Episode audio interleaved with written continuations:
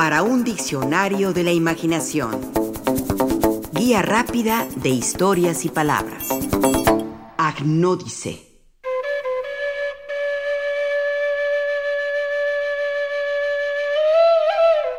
Se considera a la civilización griega como la cuna de la democracia.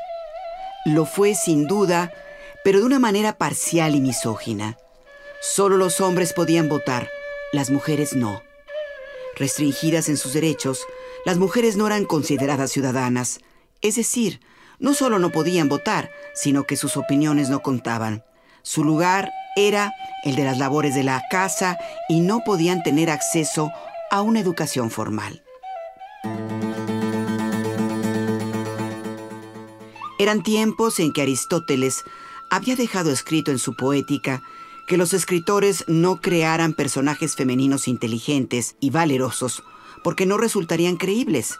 Por supuesto, esas barreras restringieron la realización y la creatividad de muchas mujeres, pero hubo otras que se las ingeniaron para educarse y ejercer una profesión solo permitida a los hombres.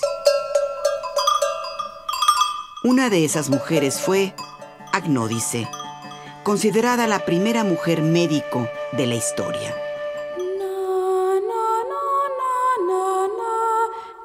Agnódice, a quien también se conoce en algunos textos como Agnódica, nació en Atenas en el siglo IV antes de nuestra era. Vivió en un tiempo en que a las mujeres solo se les permitía asistir como auxiliares en las labores de parto en virtud de que se les prohibió ejercer la obstetricia y ejercer como comadronas o parteras. Fueron acusadas de llevar a cabo abortos y amenazadas con la pena capital, la muerte, en caso de infringir la prohibición de desempeñar labores relacionadas con la medicina. El historiador Cayo Julio Higino, quien vivió tres siglos después, cuenta que Agnódice le parecía injusta esa prohibición y le atribuye estas palabras. Soy consciente de que muchas mujeres y niños morirán durante el parto porque las mujeres sienten vergüenza a que las atienda un hombre. Se enfrentan al parto sin ayuda de ningún médico.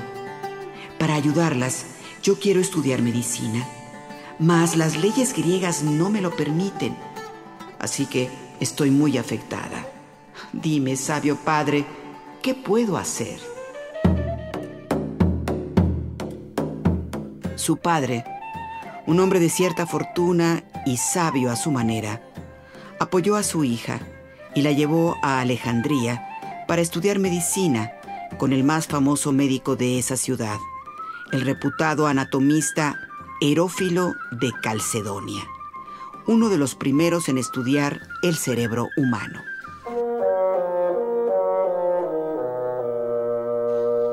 Agno dice, no llegó ante Herófilo como una mujer, sino como un hombre.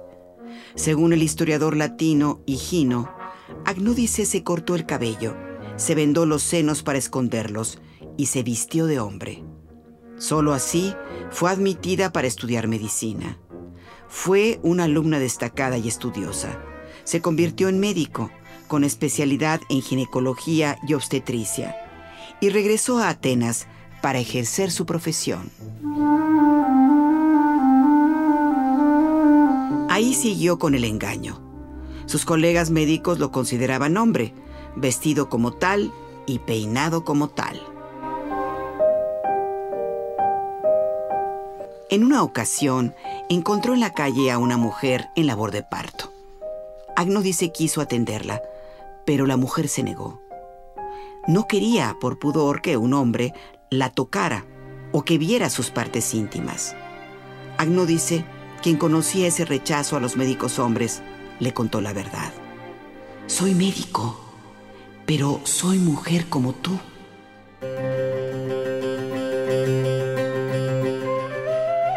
Solo así, la parturienta accedió a ser atendida. Dio a luz a su bebé, ahí en plena calle, sin mayores complicaciones, atendida por Agnódice, la médico mujer que se hacía pasar como hombre. Agradecida, la mujer le dijo que la recomendaría con mujeres embarazadas. La reputación de Agnódice creció como la espuma. Eran muy solicitados sus servicios.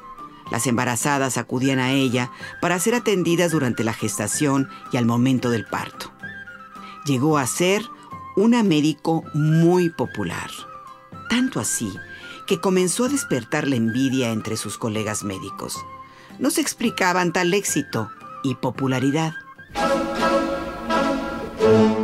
Así, Recelosos y con envidia comenzaron a levantar inquín en su contra. La acusaron de aprovechar su estatus de médico para aprovecharse de las mujeres. Fue acusada de cometer abusos, de acariciarlas de forma indebida e incluso de violarlas.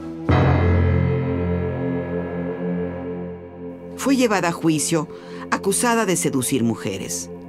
El jurado se reunió en una colina llamada Areópago donde Agnódice, para defenderse de las acusaciones, reveló su verdadera identidad. Soy mujer, dijo. Como no le creyeron, se alzó la túnica y se mostró desnuda ante sus colegas médicos y los maridos celosos que pedían su cabeza por haber seducido a sus esposas. Todos se sorprendieron. Pasado un momento de pasmo generalizado, el tribunal que la enjuiciaba tomó una drástica decisión la condenó a muerte, acusada de ejercer la medicina siendo mujer, lo que estaba prohibido. Se afirma que al momento del fallo, las muchas mujeres que Agnódice había ayudado se manifestaron a su favor. Fue tanto el griterío, las voces de protesta, la iracundia de quienes defendían a Agnódice, que el tribunal cambió su veredicto y le perdonó la vida. El suyo fue un antecedente para que cambiaran las leyes atenienses y se permitiera a las mujeres ejercer la medicina. Hoy se duda de la existencia real de Agnódice. Higino, su historiador, apenas si le dedica un par de párrafos. Hay quien asegura que se trata de un mito, de una invención, o que en realidad Agnódice es una representación individual de muchísimas mujeres que en la antigua Grecia lucharon por ser escuchadas, por tener una voz y un oficio o profesión como el de los hombres. Tal vez se trate de una feliz invención, pero lo cierto es que a lo largo del tiempo en la antigua Grecia hubo muchas mujeres que se destacaron, como Agamede, quien vivió en el siglo XII a.C., de quien se dice que conocía cuántas plantas medicinales produce la vasta tierra. Se sabe de igual forma de Artemisa II, reina de Caria, considerada también como experta en esos temas. Fanostrate, partera y médico. Aganice de Tesalia, dedicada al estudio de la astronomía. Metrodora, ginecóloga y cirujana, quien escribió un tratado sobre las enfermedades y los cuidados de las mujeres.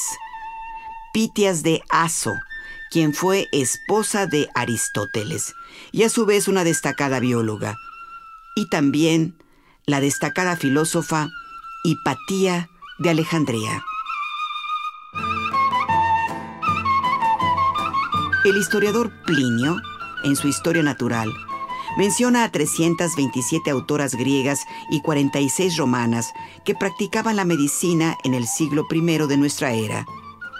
Entre ellas, Olimpia de Tebas, Salpe, Sotira, Lais, Origenia, Eugeracia, Margareta y Aspasia. Así que, si Agnódice no existió en la realidad, pudo haber existido como tantas mujeres notables de su época y de los siglos por venir.